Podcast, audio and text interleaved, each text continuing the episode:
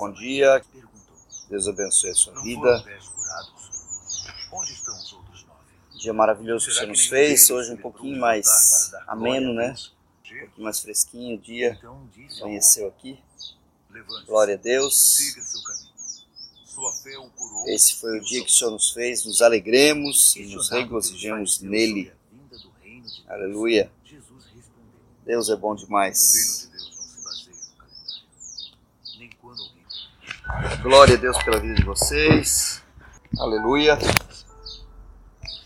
Mais uma live transmitida pela Igreja Aba de Gaspar através do Facebook e posteriormente pelo Spotify.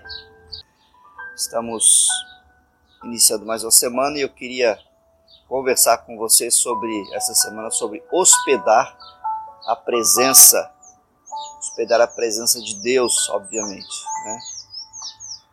Que nós possamos receber isso no nosso coração, na nossa vida, sendo não somente aqueles que são informantes, né? Existe um nome de um filme, né? O informante. Né? Não sejamos só aqueles que transmitem uma informação a respeito do que nós conhecemos. Eu tenho falado ultimamente, né? O que eu estou fazendo com as sementes, né? a palavra de Deus ela é representada com as, como uma semente. O que eu tenho feito com as sementes que eu tenho recebido?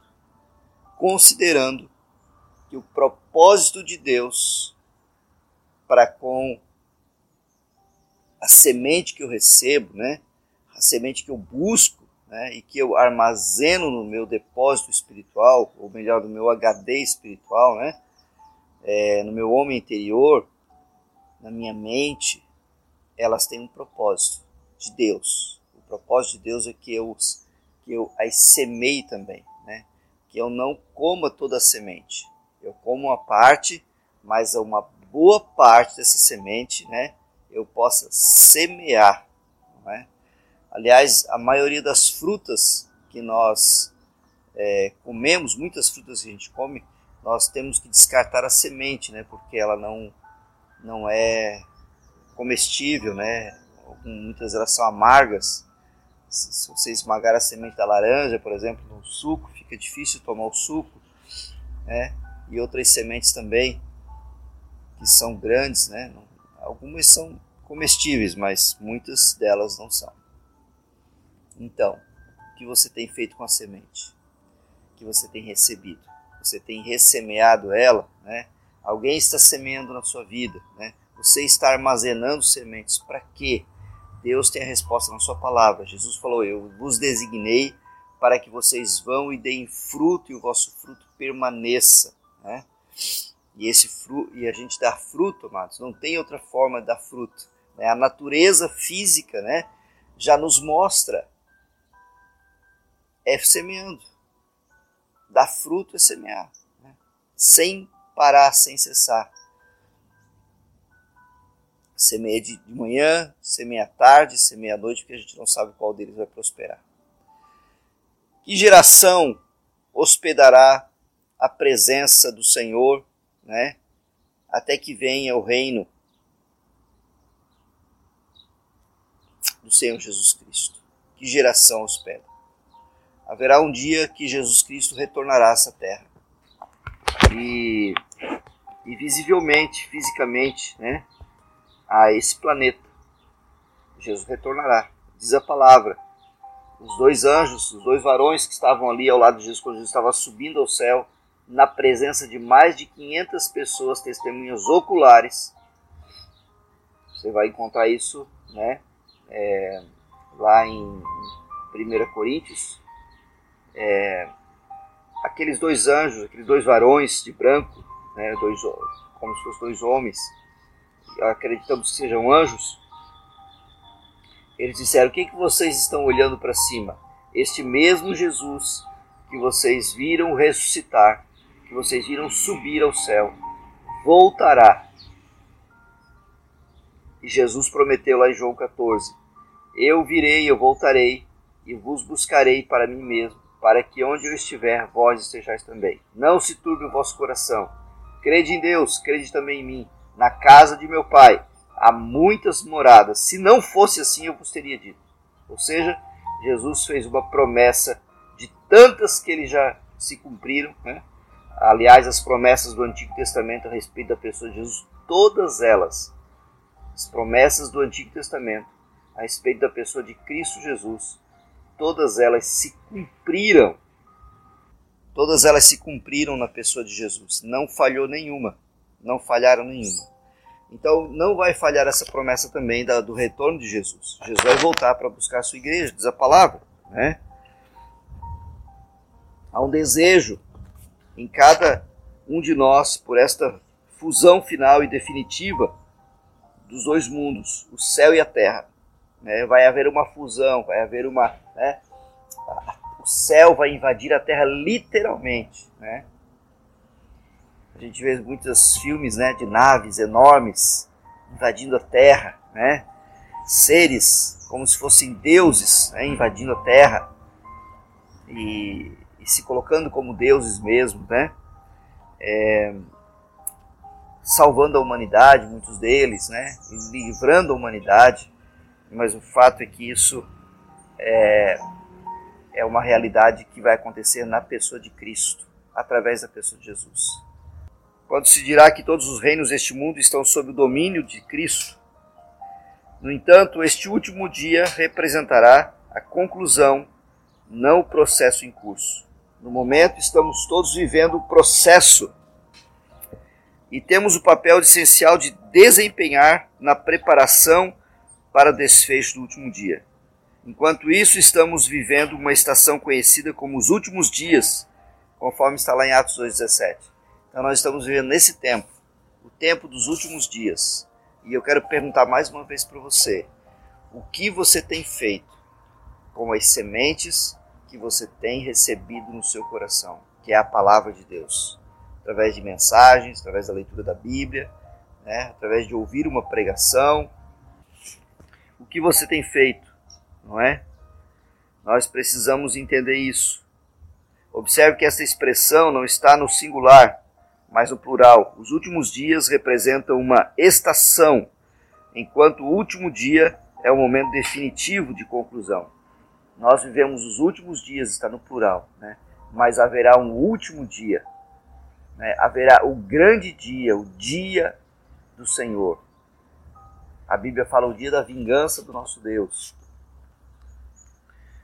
O céu é o nosso destino, mas a terra, este momento único em que nascemos, é a nossa tarefa. Se, se nós temos um destino como o céu, nós temos uma tarefa aqui na terra. E a nossa tarefa aqui na terra é desempenhar bem o papel de filhos de um reino, né, chamado Reino do Senhor Jesus ou o reino do nosso Deus, né? ou o reino de Deus. Jesus falou muito sobre isso. Ele dizia sempre, né? e ele diz na sua palavra, ele dizia, não, está no presente ainda, está valendo para hoje. É chegado a vós o reino de Deus. É chegado a vós o reino de Deus. Então, o reino, falar nos últimos dias do reino é uma tarefa nossa não é uma opção, não é? Não é opção, mas é uma tarefa nossa. Você tem desempenhado essa tarefa de falar do reino para as pessoas, seja por meio da mídia, seja por meio da pessoalmente, em qualquer oportunidade. Paulo, o apóstolo Paulo fala uma coisa: me fiz de tudo para com todos, para ver se ganho alguns para Jesus, a fim de ganhar alguns me fiz de tudo para com todos. Ou seja, por qualquer meio que Paulo tinha de estar apresentando a pessoa de Jesus, ele apresentava. Se ele achava uma brecha, se ele achava uma oportunidade, ele apresentava o plano da salvação. Não é somente falar, né? Ah, eu fui abençoado aqui, eu fui abençoado lá, Deus me curou ali. É bom falar esse testemunho específico, de repente, numa conversa com alguém, para entrar no assunto, mas o objetivo central o objetivo final de nós apresentarmos alguma palavra bíblica é falar do reino de Deus, falar da salvação em Cristo Jesus para as pessoas que não conhecem a Jesus ainda. Esse é o objetivo essencial, né? Então, é a nossa tarefa. Né? Confiamos a Deus a logística da conclusão do último dia, mas devemos administrar a tarefa que nos foi dada. Então, que nós possamos querer viver uma vida né, que dará a glória para o Senhor, que o Senhor merece, né? que nós possamos querer dar tudo o que tem de melhor em nós ao Senhor Jesus pelo resto da nossa vida, né? Mal podemos esperar para vê-lo face a face no céu e ver o seu reino completamente manifesto. Você tem essa expectativa? Eu quero perguntar para você aí, que está me ouvindo, que está me assistindo, você tem essa expectativa de ver, o Jesus, de ver Jesus face a face? Qual é a tua expectativa? Qual é a tua expectativa quando você ora? Você tem falado isso para o Senhor? Senhor, eu não vejo a hora de te ver face a face. Ah, mas eu preciso né, ver os meus netos serem criados. Eu quero ainda ver, né, eu quero ainda casar, eu quero ainda ter é, filhos, eu quero é, fazer algumas coisas, realizar algumas coisas aqui na Terra. Nada pode ser mais importante, ninguém pode ser mais importante, coisa alguma pode ser mais importante do que essa expectativa. Ah, mas então qual é o propósito de Deus ele nos deixar aqui na Terra depois que a gente é salvo? Ele não poderia, poderia simplesmente nos recolher? O propósito foi, a gente acabou de, de mencionar e de esclarecer, falar com você. O propósito é que a gente divulgue que a gente manifeste, que a gente propague, que a gente seja um arauto do rei, dizendo: É chegado a vós o reino de Deus. Agora nós somos o corpo de Cristo aqui na terra, representamos o corpo de Cristo aqui na terra, né? Então, Jesus falou: Eu vou me ausentar por um tempo, vou deixar com vocês uma mesma natureza minha, a mesma natureza, a mesma pessoa, né? a pessoa do Espírito Santo, de Jesus Cristo o mesmo que ressuscitou dentre os mortos. Vou deixar com vocês, vou deixar em vocês. Né? Então o Espírito Santo é Deus manifestado dentro de nós para que vocês continuem e vão fazer obras maiores que as minhas ainda, que eu fiz. Eu, eu acredito que é pelo tempo que Jesus ficou aqui né, na terra, ele falou isso. Então, eu quero te incentivar nessa manhã, te motivar a intensificar a tua busca em relação ao reino, intensificar a tua expectativa em relação ao retorno de Jesus, intensificar a tua expectativa em dizer: Jesus, eu vou ver o Senhor um dia face a face. As coisas estão acontecendo aqui na terra, as coisas estão se acelerando, muitas coisas estão se afunilando em relação à igreja, não é?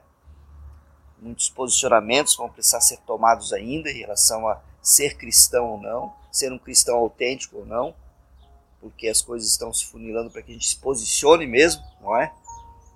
Mas a volta de Jesus, Jesus está iminente, né? está pronto, as coisas estão ficando prontas. Retorno de Jesus é uma evidência, é um fato, não é um talvez. Talvez sim, talvez não, é um fato que já aconteceu na eternidade do Senhor. Já aconteceu. Né? O tempo nosso é que nos está aqui separando disso. Nosso, nosso cronos aqui. Mas o tempo no Kairos de Deus, no tempo do Senhor, na eternidade do Senhor já aconteceu. O retorno do Senhor para buscar a sua noiva, a sua igreja. Nós fazemos parte disso. Né? Somos o motivo pelo qual Jesus veio nos buscar. Vem buscar a igreja. Vai retornar. Somos o motivo coisa maravilhosa, né? Nós aprendemos com isso, sermos tocados por essa palavra, né? Então, nós somos aqueles que hospedamos a presença do Altíssimo, a presença do Espírito Santo. Um dia ele vem buscar a sua noiva. E nós, enquanto estamos aqui, hospedando essa presença, podemos manifestar o seu reino para o mundo. Através de uma mensagem, de uma palavra, de amor, uma palavra de afeto, né? uma palavra de cuidado, uma palavra de serviço, né? uma atitude, melhor dizendo, de serviço. Algum, alguém disse um dia, né? Tuas atitudes falam mais alto do que as tuas palavras. E é um fato isso. Uma atitude de serviço, em amor, para que você se aproxime de alguém para falar da salvação e do reino é algo maravilhoso. Glória a Deus por isso, né? Que o Senhor nos abençoe com essa palavra, que nós possamos é, receber isso do Senhor da parte de Deus, em nome de Jesus. Está servido?